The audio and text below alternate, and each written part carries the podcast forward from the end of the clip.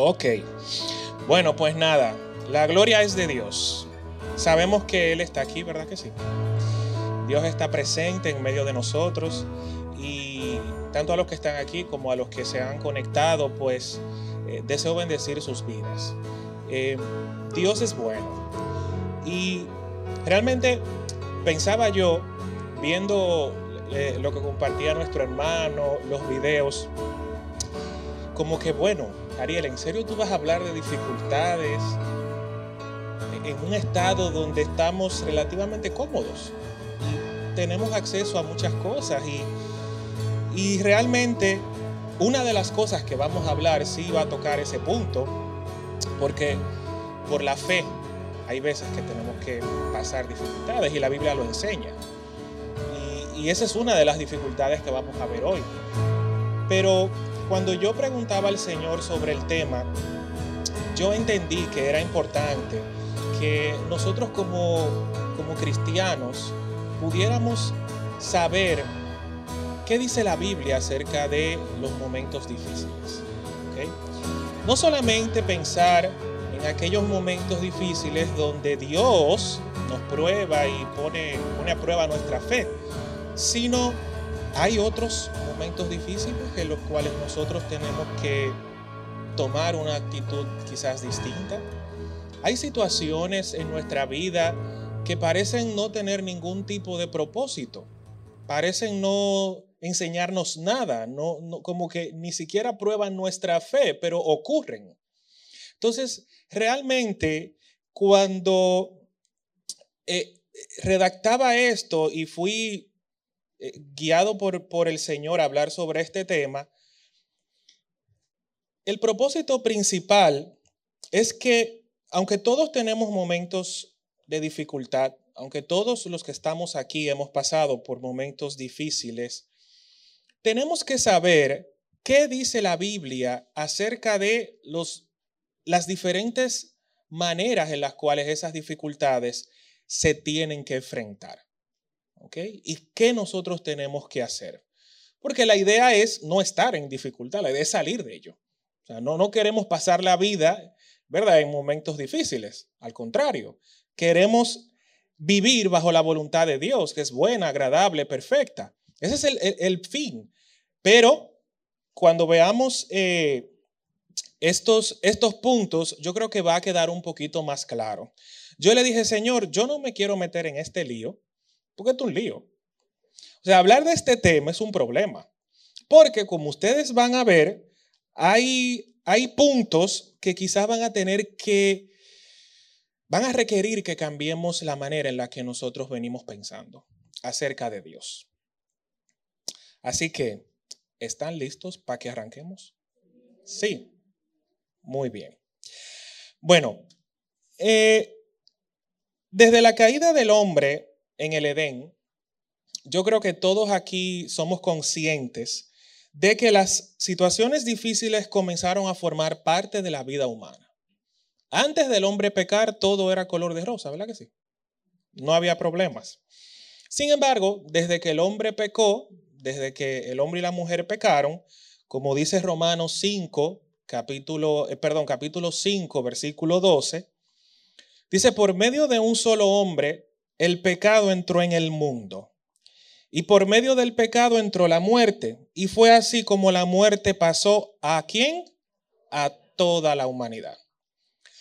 O sea, las, la muerte, las consecuencias del pecado, una naturaleza caída, o sea, un paquete de cosas fue traspasada a toda la humanidad. Inmediatamente el hombre decidió desobedecer a Dios. Y en el paquete, en el paquete, no solamente vino el hecho de que íbamos a morir, vinieron ahí enfermedades, vinieron situaciones, vinieron de todo tipo de problemas que eh, forman parte de nuestra vida cristiana. La entrada del pecado en el mundo tra trajo como consecuencia que nosotros nos encontráramos expuestos a dificultades como creyentes o no. O sea, Independientemente, seamos cristianos o no, el mundo pasa por dificultades y eso lo sabemos. Sin embargo, cuando venimos a Cristo. Cuando decimos, Señor, yo quiero que tú seas eh, mi Señor y mi Salvador, ante esas dificultades nosotros podemos tener victoria. Amén. Juan 16, 33 lo dice claramente. En el mundo ustedes van a tener aflicción, pero confíen, yo he vencido al mundo. Ahora, ¿qué nos dice esto? Jesús nos está diciendo aquí, ustedes van a pasar por momentos de dificultad, pero mi propósito es que ustedes tengan victoria en esos momentos de dificultad. Mi propósito no es que ustedes se queden en la dificultad, sino que puedan vencer. Porque dice el yo vencí al mundo. O sea, no se preocupen que yo vencí al mundo. Hay victoria en mí. Es lo que Cristo está diciendo aquí. A diferencia del mundo, el mundo no tiene esperanza. El mundo no tiene a quien acudir. El mundo no puede apelar o no puede esperar una victoria porque no cree en Jesús. Pero nosotros sí. Y Jesús lo dice claramente porque su propósito es hacernos partícipe de esa victoria. Todos nosotros, vuelvo y reitero, hemos pasado por algún momento de dificultad. Situaciones como enfermedades, escasez financiera, problemas en las relaciones familiares, problemas en las relaciones sociales, en el trabajo. Sin embargo, nosotros hemos heredado, por decirlo de alguna manera, una mentalidad donde, bueno, todas estas dificultades, decimos, bueno, son pruebas del Señor. Cuando la Biblia enseña que es importante que distingamos los distintos tipos de problemas con los que tenemos que luchar. Y la Biblia nos dice, mira, no todo es prueba. No todo es Dios tratando de hacer algo en tu vida. Eso es lo que la Biblia nos está diciendo y vamos a ver cómo la Biblia lo enseña. Ahora, la Biblia no nos deja solamente con esa información. La Biblia también nos dice cómo nosotros tenemos que actuar y qué tenemos que hacer en esos momentos de dificultad, dependiendo del tipo de dificultad que sea. En Dios nosotros tenemos sabiduría. Santiago 1, 5 dice, si a alguno de ustedes le falta sabiduría, pídasela a quién? A Dios. Y Él se la dará, pues Dios da a todos generosamente sin menospreciar a nadie. Y quiero puntualizar algo. ¿Ustedes saben en medio de qué se encuentra este versículo? En medio de unos versículos donde por un lado nos habla de prueba, por otro lado nos habla de tentación, por otro lado nos habla de tribulación. Y hablando de todos estos temas, dice la Biblia, si a alguno le falta sabiduría, pídala a Dios. ¿Por qué? Porque necesitamos de esa sabiduría para identificar en qué problema es que nos encontramos y qué tenemos que hacer. Ahora, dos cosas que quiero puntualizar aquí. Independientemente de las situaciones por las que nosotros estemos pasando, cuando entendemos esto, esto nos aleja de la ignorancia de llevarnos a una, que nos lleva a una derrota en nuestro caminar cristiano. El apóstol Pablo habla de una carrera y en una carrera o se pierde o se gana. O sea, en nuestra carrera cristiana podemos perder, podemos ser derrotados. Y esto no tiene nada que ver con nuestra salvación. La salvación la da Dios. Nosotros no hacemos nada para ser salvos. Sin embargo, hasta que llegue ese momento, hay un camino que recorrer, ¿verdad que sí? Y en ese camino nosotros podemos ser derrotados si no identificamos lo que dice la Biblia al respecto de ese tema. Entonces, lo segundo es que antes de hablar de problemas, ¿verdad? Porque va a ser eh, chocante, pero antes de hablar de problemas, necesitamos hablar de cuál es la voluntad de Dios para nosotros. Porque si no tenemos clara cuál es la voluntad de Dios para nosotros, entonces vamos a, a quizás confundirnos cuando hablemos de los tipos de problemas que podemos enfrentar. Y lo primero que debemos entender es que la voluntad de Dios siempre es buena. Amén. ¿Todos entienden eso? Romanos 12.2 dice, no se amolden al mundo actual, sino sean transformados mediante la renovación de su mente. Así podrán comprobar cuál es la voluntad de Dios, buena, agradable y perfecta. Para poder entender la bondad de Dios, para poder comprender la buena voluntad de Dios, tenemos que cambiar dónde? Aquí. Hay que hacer un cambio de mentalidad. Y la Biblia dice que si no renovamos nuestro entendimiento, no vamos a poder comprobar la voluntad de Dios. ¿Van conmigo? ¿Seguro? Ok. Ahora, cuando aceptamos a Jesús como Señor y Salvador, somos salvos. Dice la Biblia, el que cree en el Señor Jesucristo, ¿verdad? Y en que, y en, que Dios lo resucitó de los muertos será salvo. Eso es lo que dice la Biblia. O sea, no hay más nada que hacer. Ahora, podemos aceptar a Jesús, tenemos salvación en Cristo, pero nuestra mente puede quedar sin estar renovada. Nosotros podemos seguir con un entendimiento que no ha sido transformado.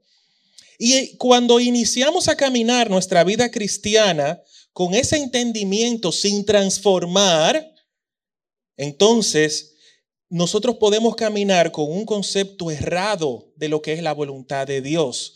Porque si no transformamos nuestra mente, la voluntad de Dios no la vamos a poder comprender. Otros pasajes que afirman la voluntad de Dios, Jeremías 29:11 dice, porque yo sé muy bien los planes que tengo para ustedes, dice el Señor, planes de bienestar y no de calamidad, a fin de darles un futuro y una esperanza. Romanos 14:17, porque el reino de Dios no es cuestión de comidas o bebidas, sino de qué? De justicia, paz y alegría en el Espíritu Santo. O sea, no hay dudas de que Dios quiere nuestro bienestar. Así como esto, eh, como estos pasajes lo demuestran, hay muchos más donde Dios dice, yo quiero el bien para ti. Cuando Dios le dijo a Israel, pongo delante de ti el camino del bien y el camino del mal, elige el camino del bien para que te vaya bien, para que seas prosperado en todo lo que haga, para que tengas salud, para que tengas bienestar. Eso no es lo que dice Dios. O sea, en, el corazón de Dios hay una intención de que nosotros estemos bien como sus hijos. Y es por esta razón, ¿ok? Que yo quisiera explicarles lo que entiendo en la Biblia sobre los tipos de dificultades que podemos tener como creyentes.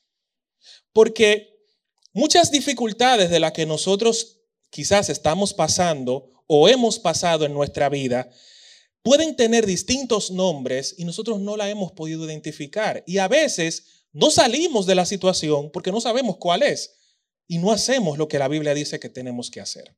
Entonces, vamos a empezar por la primera. Yo voy a empezar por esta porque la primera es muy fácil.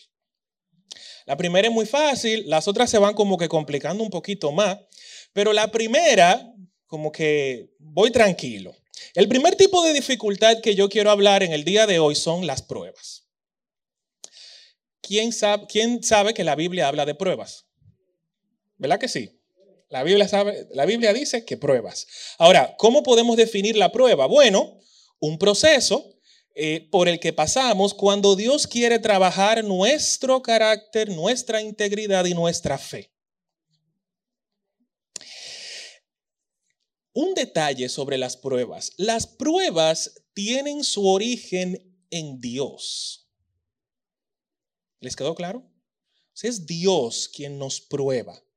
Y forman parte de ese plan perfecto que nosotros vimos anteriormente y, del cual hablamos anteriormente. Las pruebas tienen diferentes propósitos en el creyente. Primero, fortalecer nuestro carácter. Repitan conmigo, fortalecer nuestro carácter. Santiago capítulo 1, versículo 3 y 4 dice, pues ya saben que la prueba de su fe produce Y la constancia debe llevar a feliz término la para que sean e íntegros sin que les falte nada. Ahí vemos un claro propósito en la prueba. El segundo propósito, luego de fortalecer nuestro carácter, es que las pruebas nos, nos, llevan a darnos cuenta de nuestra fidelidad a Dios. Primera de Pedro 1, 6 y 7 dice, esto es para ustedes motivo de gran alegría, a pesar de que hasta ahora han tenido que sufrir diversas pruebas por un tiempo. El oro, y pone, lo pone como un ejemplo, aunque perecedero, se acrisola con el fuego, o sea, se purifica con el fuego. Así también la fe de ustedes, que vale mucho más que el oro, al ser acrisolada o purificada por las pruebas, demostrará que es digna de aprobación, gloria y honor cuando Jesucristo se revele. Miren, muchas veces entendemos cuando decimos, bueno, quizá Dios me está probando para saber si yo soy fiel o no.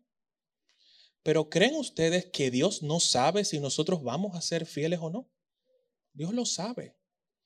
Él no necesita saber si nosotros vamos a ser fieles o no. Nosotros somos los que nos tenemos que dar cuenta en qué lugar estamos parados. Cuando Adán pecó y, y se dio cuenta que estaba desnudo, se tapó, se escondió y Dios le dijo, Adán, ¿dónde tú estás? ¿Y ustedes creen que Dios no sabía dónde estaba Adán? Claro que él sabía dónde estaba Adán. Ahora, ¿quién no sabía en qué posición estaba Adán? Adán no sabía en qué posición él estaba. Y Dios le tira la pregunta para que él mismo se dé cuenta, estoy desnudo y me dio vergüenza. Entonces, en la prueba es para que despierte en nosotros un conocimiento de algo en nuestra vida que tenemos que cambiar. Para que nos demos cuenta de en qué posición nos encontramos. Y el tercer propósito de las pruebas es que llevemos frutos. Juan 12:24 hace una analogía muy interesante. Y él dice, ciertamente les aseguro que si el grano de, de trigo no cae en tierra y muere, se queda solo. Pero si muere, produce mucho fruto. O sea, en las pruebas nosotros somos llevados a morir a nosotros mismos, a matar muchas cosas en nosotros, a en ocasiones tener que no decir ni una sola palabra, aunque querramos decir muchas cosas. Entonces, el ejemplo más claro de la Biblia en pruebas es el pueblo de Israel. Porque Deuteronomio capítulo 8 dice, hablando Dios, yo te llevé al desierto para probarte, ¿verdad que sí? Eso es lo que dice la Biblia. Y un punto importante sobre esto es que, y aquí quiero destacar unas características de lo que es una prueba. Dios probó a Israel, lo lleva al desierto. Y fíjense que en el capítulo 8 de Deuteronomio mencionan una serie de cosas cuando dice, yo te probé, pasaste hambre, pero te alimenté. Tu ropa no se desgastó. Tu calzado tampoco se desgastó. Y fueron 40 años caminando. ¿eh? Esos zapatos eran muy buenos. Sí, y la ropa también. Entonces, 40 años en el desierto y la ropa no se gasta, los calzados tampoco, con maná, con codorniz. ¿Qué nos dice esto sobre las pruebas? Las pruebas sí es verdad que son situaciones difíciles, pero son situaciones en, las cuales Dios no te lleva o a un punto extremo de una pobreza que tú no puedes resistir o una enfermedad que no tiene solución o situaciones a ese punto. Eso no es lo que enseña la Biblia sobre las pruebas. aunque no es bíblico, como dicen por ahí, Dios aprieta, pero no ahorca. O sea, Él te aprieta y te, para que despierte en ti y que tú conozcas lo que hay en ti que tú tienes que cambiar. Pero ustedes saben un punto importante. Y es que las pruebas tienen un problema. Y el problema de las pruebas es que hasta que usted no conoce lo que Dios quiere trabajar en usted, usted no va a salir de la prueba. Es como un hijo al que tú castigas, me acuerdo de mi hermano, yo no, porque yo era bueno, pero en el caso de mi hermano, mi hermano le ponía un castigo de un mes él salía el, día 30 y el día primero él estaba otra vez de castigo, porque es como que no aprendía la, la lección. Y ustedes saben por qué yo sé que las pruebas tienen este problema. Porque Israel, ustedes saben que Dios dijo, miren, yo quiero que ustedes vayan al desierto, yo los voy a probar por 40 días para que ustedes aprendan y me sirvan y, saquen toda esa mala maña con la que ustedes vinieron de Egipto. Dios quería 40 días, pero ellos duraron 40 años. La prueba se extendió, la prueba se alargó, no porque Dios quería, sino porque ellos no terminaban de aprender la lección. Cuando nosotros en los momentos de prueba, ¿ok? Nos quejamos, nos murmuramos, endurecemos nuestros corazones a la enseñanza del Padre y a su proceso de disciplina, como nos enseñaba el pastor ahorita, la prueba se va a alargar, lamentablemente. Hasta que no aprendamos la lección, la prueba no va a terminar. ¿Me siguieron hasta aquí? Ok. Esa es la fácil. Esa es la fácil, la prueba. Y es como que muy fácil de entender y de explicar. La segunda es fácil, a veces en la Biblia se usan términos que parecen ser comunes, pero vamos a, distinguirla de la primera. La segunda son las tentaciones, que son dificultades también. Las tentaciones podemos definirlas como esos momentos donde se levanta en nuestro interior una intención de desobedecer los mandamientos de nuestro Dios. Eso es una tentación. Santiago 1, 13, 14 dice, cuando ustedes sean tentados a hacer lo malo, no le echen la culpa a Dios. De ahí ya sabemos que la tentación no tiene su origen en Dios. Las pruebas sí, recuerdan. Las pruebas tienen su origen en Dios, la tentación no.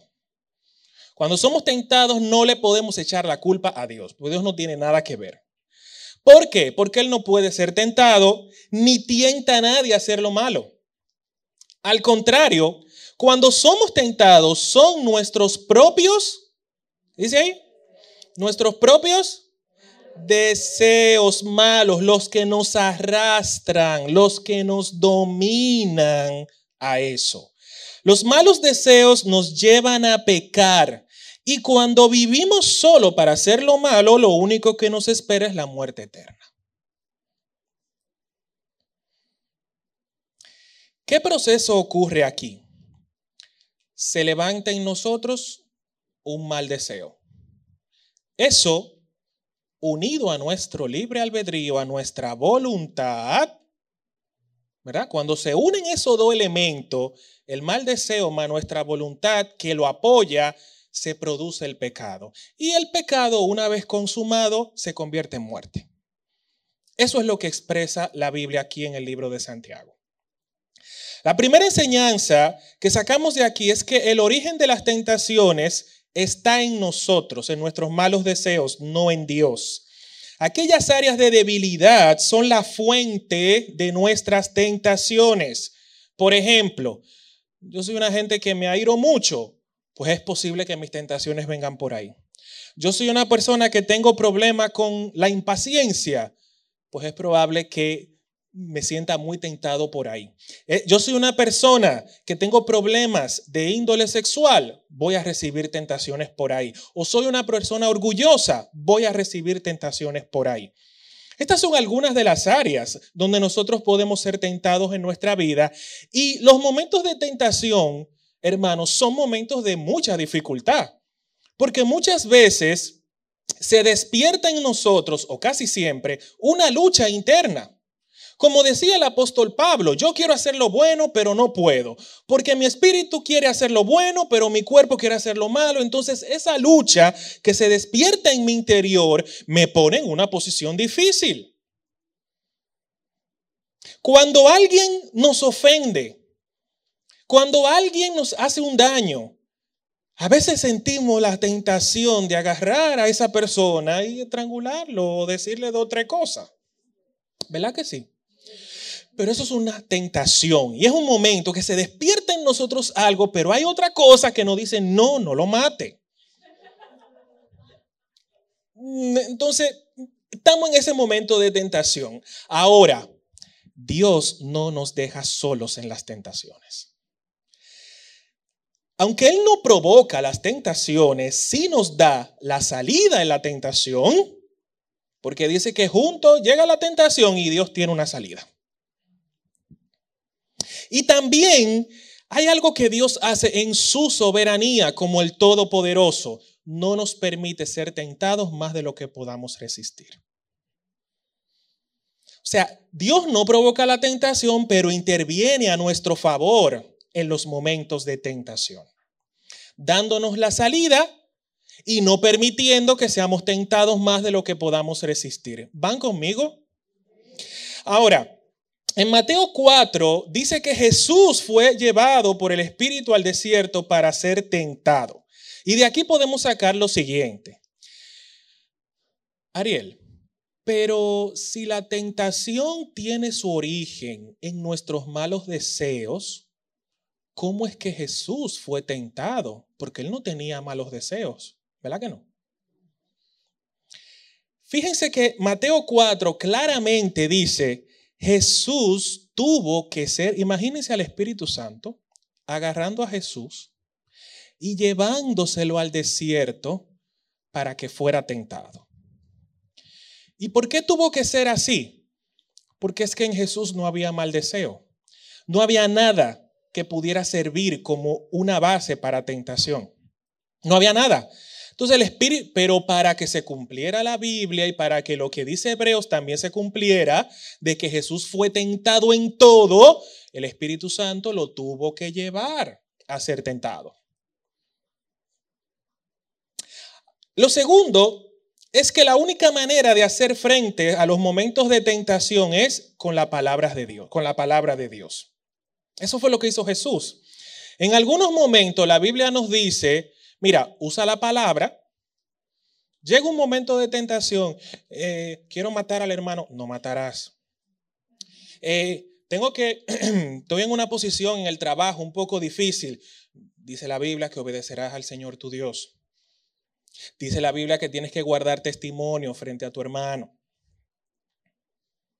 Esas son, decir la palabra en esos momentos de tentación nos ayuda a vencer. Pero, hay otros momentos donde la Biblia nos dice, no, no, no, no, no discuta, sal corriendo. Corre. De algunos momentos de tentación, sobre todo de aquellos de tipo sexual, la Biblia nos dice, sal corriendo.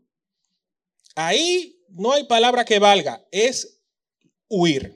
Como dice la Biblia, huyan de la fornicación. Con los argumentos que se levantan en los momentos de tentación, hermanos, con eso no se razona. No podemos empezar de que, bueno, lo hago, no lo hago. Cuando usted comienza a titubear, en los momentos de, ya el diablo tiene la guerra ganada. Ya, la tentación le ganó. Si usted dejó que en su mente se sembrara la opción de hacerlo o no hacerlo, lamentablemente la tentación ha ganado terreno y ya no hay nada que hacer. Por último, con respecto a la tentación, tenemos que saber cuáles son los gatillos que nos disparan. Si nosotros sabemos cuáles son nuestras áreas de debilidad y las identificamos, vamos a poder evitar muchos momentos de dificultad. Vamos a poder evitar muchos momentos de tentación porque sabemos lo que nos dispara, pues no lo hagamos. Aunque aún así, aún sabiéndolo, lo hacemos. Porque eh, como humanos tenemos como esa tendencia. Dice la Biblia que David cayó en la tentación de con Betsabé, ¿recuerdan ese, ese ejemplo en la Biblia, verdad? David se quedó en un lugar donde él no tenía que estar, él tenía que estar en la guerra, pero él se quedó. Entonces, cuando estamos en el lugar equivocado, cuando estamos en el momento equivocado, podemos, eh, la tentación puede ganar ventaja sobre nosotros. ¿Van conmigo? ¿Me voy explicando bien? Ok. Y algo que pasó David en ese momento, ustedes recuerdan que él embarazó a Betsabé, pero el niño murió. Y esa y David oró, David ayunó, David hizo lo que tenía que hacer. Pero el niño no murió, el niño no vivió. Porque las consecuencias de nuestros momentos de tentación tienen sus efectos. Ahora, vamos a tercer tipo, al tercer tipo de dificultad, que aquí se complica un poco el asunto. Y es que nosotros como cristianos estamos a veces en una posición de que, bueno, como todo es prueba, entendemos que todo es prueba, bueno, el Señor, tú sabrás, el Señor conoce todas las cosas, pero no podemos ignorar hermanos, que el apóstol Pablo y toda la Biblia nos advierte de un tipo de situación donde nuestro enemigo Satanás actúa. Y él interviene en nuestras vidas y nosotros tenemos que saber cómo lidiar con esos momentos donde es el diablo que está atacando nuestra vida. El apóstol Pablo en el libro de Efesios claramente nos dice que tenemos una batalla espiritual. Y nos dice que no tenemos lucha contra sangre y carne, sino contra principados, potestades, gobernadores y huestes espirituales en las regiones celestes. Y el apóstol Pablo lo entendió muy claro y muchos consejos que él dio a la iglesia estaban en esa línea. Porque no podemos vivir ignorando que el diablo también tiene su trabajo. Ahora, vamos a empezar hablando con Segunda de Corintios capítulo 2, versículo 11. Claramente dice que para que Satanás no se aproveche de nosotros, pues no ignoramos sus artimañas. No ignoremos sus maquinaciones. Según el teólogo Calvin, dice que las artimañas son esos trucos de los cuales los creyentes tienen que estar alertas. Tenemos que saber cuándo es que Él está operando. ¿Ok? Dice un punto, y voy a tocar dos versículos que comprueban que el enemigo anda siempre buscando cómo entorpecer la vida del Hijo de Dios. El primero de ellos está en Job 1, capítulo 6 y 7, donde dice, un día vinieron a presentarse delante de Jehová los hijos de Dios, y entre los cuales vino también Satanás. Ese capítulo merece una prédica aparte, pero yo me voy a dedicar a estos dos versículos. Y dijo Jehová a Satanás, ¿de dónde vienes? Y él le dijo, de rodear la tierra y andar por ella. ¿Y qué tú haces rodeando la tierra y andando por ella? Porque, ¿para qué? Bueno, primera de Pedro 2, 8 nos dice, ¿para qué? Sed sobrios y velad, porque vuestro adversario el diablo como león rugiente anda alrededor buscando a quien devorar. Claramente, él tiene una agenda. Él se pasa el día buscando cómo afectar a los hijos de Dios y por dónde es que nos va a atacar. ¿Hasta aquí me voy explicando con claridad? Ahora, Analicemos algunos puntos sobre los ataques del enemigo. ¿Ok? Primero, él anda buscando en nosotros, pero ¿el qué? Porque, ok, tú andas buscando, pero ¿qué es lo que tú buscas? Él busca espacios en nuestras vidas por donde Él pueda entrar. Eclesiastés dice que al que aportilla el vallado le morderá la serpiente. Cuando nosotros tenemos nuestra vida, imaginemos nuestra vida cercada por Dios, pero hay actitudes en nosotros, hay situaciones en nuestra vida que en ese cerco pueden abrir un espacio. Y por ahí, por ese espacio, Él se puede colar. Y Él puede meterse. Y Él puede atacarnos. ¿Qué nombre puede tener esta pequeña puerta? Bueno, a veces el temor. ¿Qué dijo Job? Lo que yo temía me aconteció. Eso dijo Job en el capítulo 3. El temor a veces abre puertas para que el enemigo te ataque. La duda, la incredulidad, pecados ocultos, situaciones familiares. Ustedes han escuchado, por ejemplo, frases como, oye, la gente de esa familia como que no avanza. O sea, a, todo, mira, mira, le pongo el caso de todos, de mi, abuelo y todos sus hermanos murieron de Alzheimer. Son situaciones que a veces en nuestras familias ocurren cosas que nosotros tenemos que saber identificar y estar claro de que están ahí.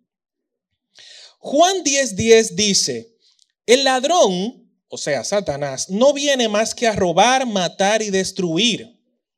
Los momentos de ataques del enemigo vienen a acabar con nosotros.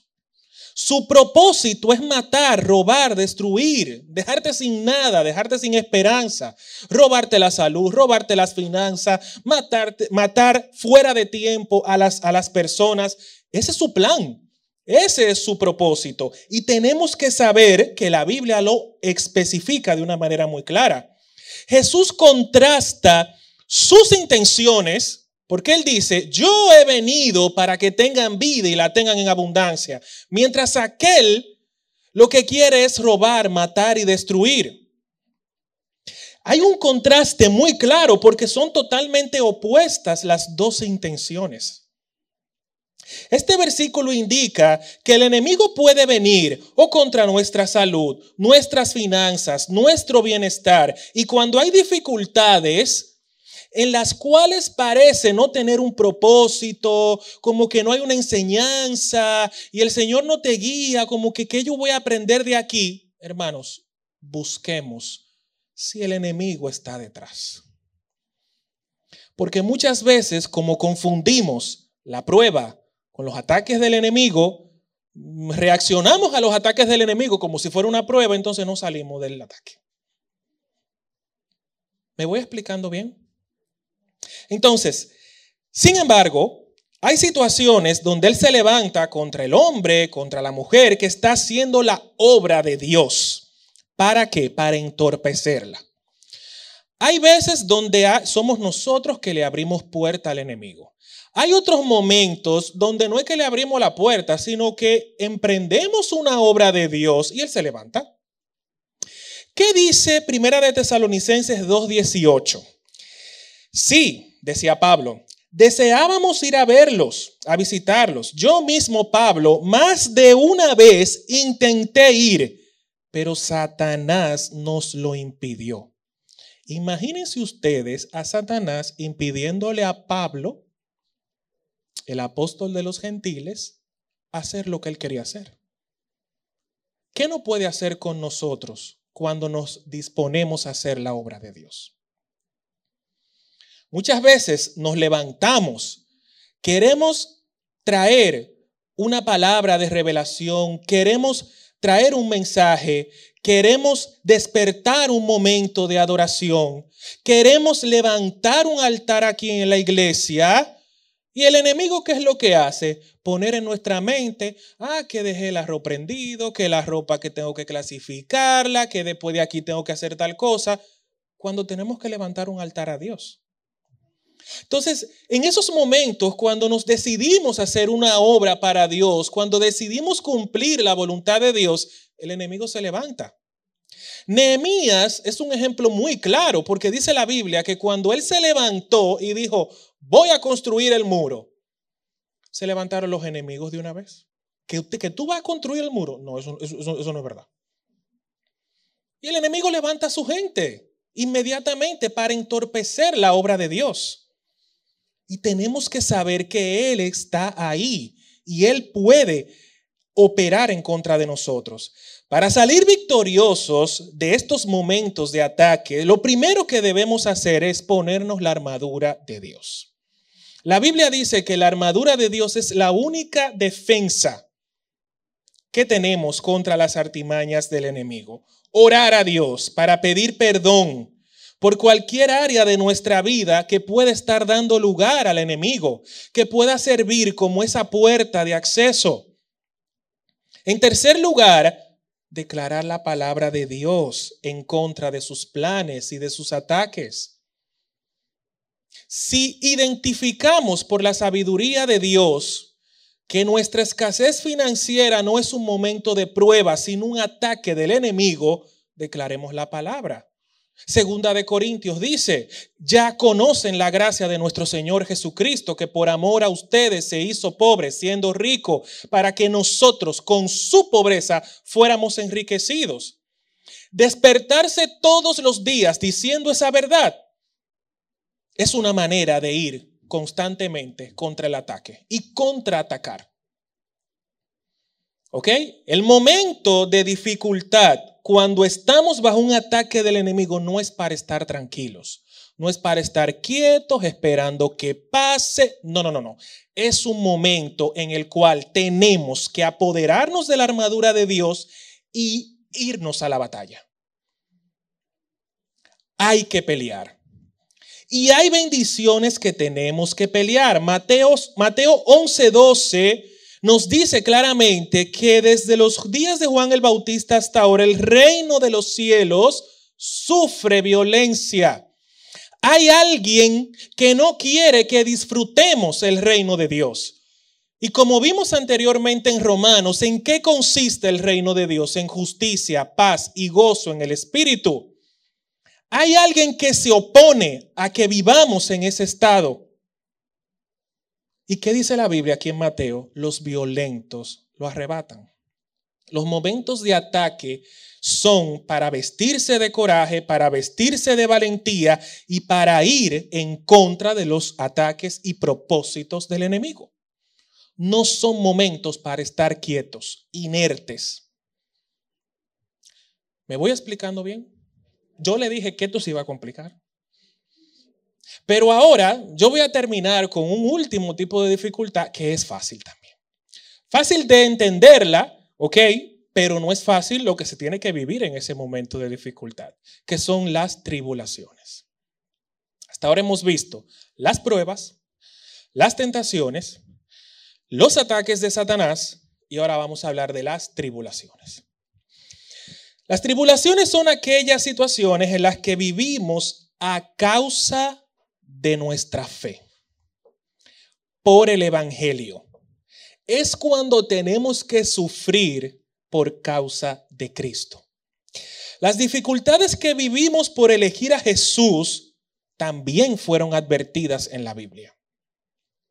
Filipenses 1:29 dice, porque a vosotros os es concedido a causa de Cristo no solo que crean en Él, sino también que padezcan por Él. Vemos en todo el mundo aquellas personas que son perseguidas por su fe. Sabemos de esos casos. Nos acabaron de hablar de un caso donde estas dificultades, ¿ok? son tribulaciones, porque por la fe en Jesús somos perseguidos. Cuando muchas veces, por ejemplo, para poner eh, un ejemplo muy puntual que a veces ocurre, cuando perdemos amigos por la fe, que nos duele, eso es un momento de tribulación. Cuando perdemos nuestro trabajo, porque nos quieren hacer cosas indebidas, nos piden hacer cosas indebidas y no lo hacemos y tenemos que perder nuestro trabajo, eso es una tribulación.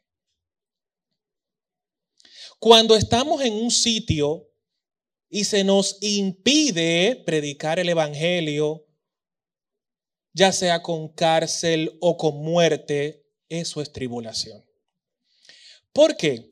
Porque el Evangelio de Cristo es como, imagínense en, la iglesia primitiva, es como que todo estaba gobernado por un sistema, ¿verdad? Muy dominado por, por el enemigo, como dice la Biblia, el príncipe de este mundo.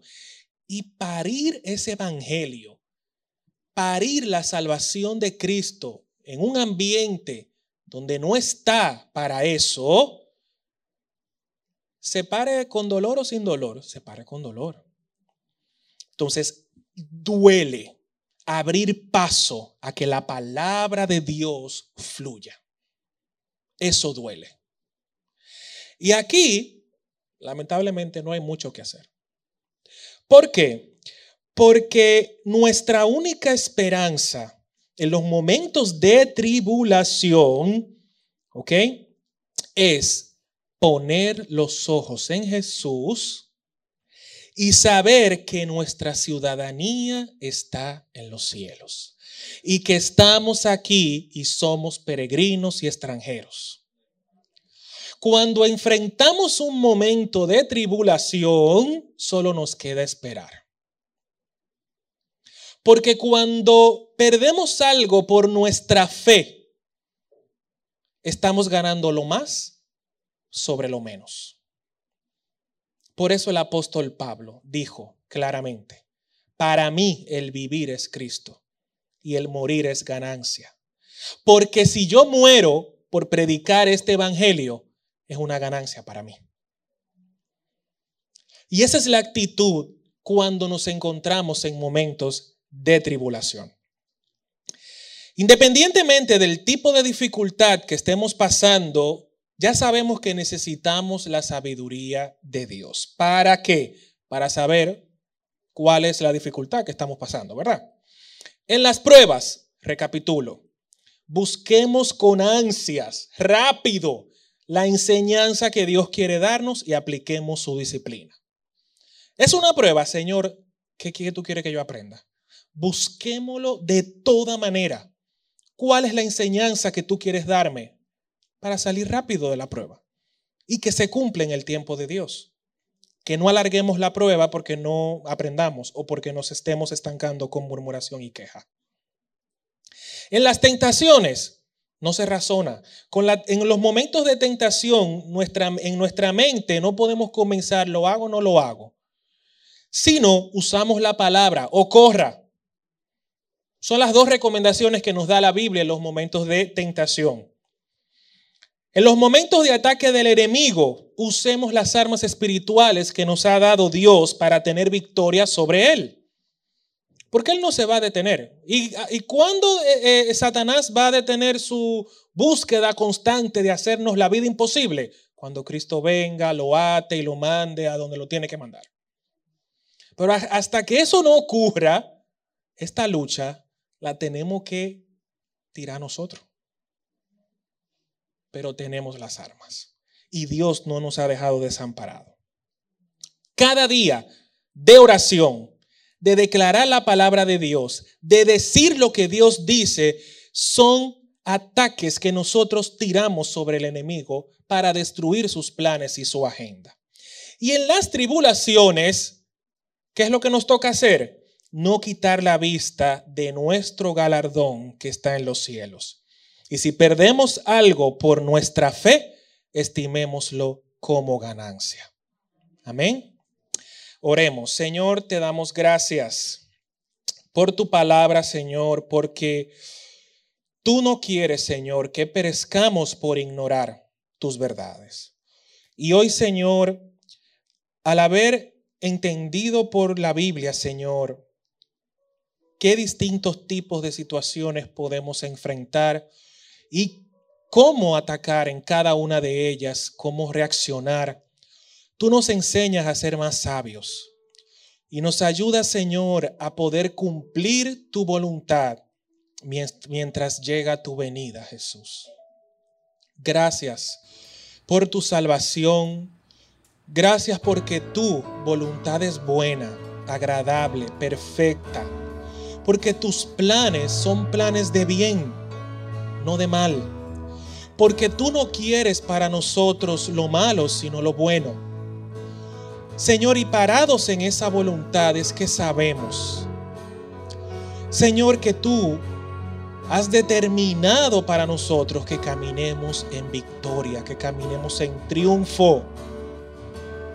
Amado papá, en los tiempos de pruebas, danos sabiduría para entender tu enseñanza y disciplina y ayúdanos a aprender la lección, Señor. En las tentaciones danos fuerzas y como decía Jesús, no nos dejes caer en la tentación. En los momentos de ataque del enemigo, Señor, llénanos de fuerza y de valor para ir contra Él y deshacer sus planes y su agenda. Y en los momentos de tribulación, ayúdanos a no quitar nuestra vista de ti.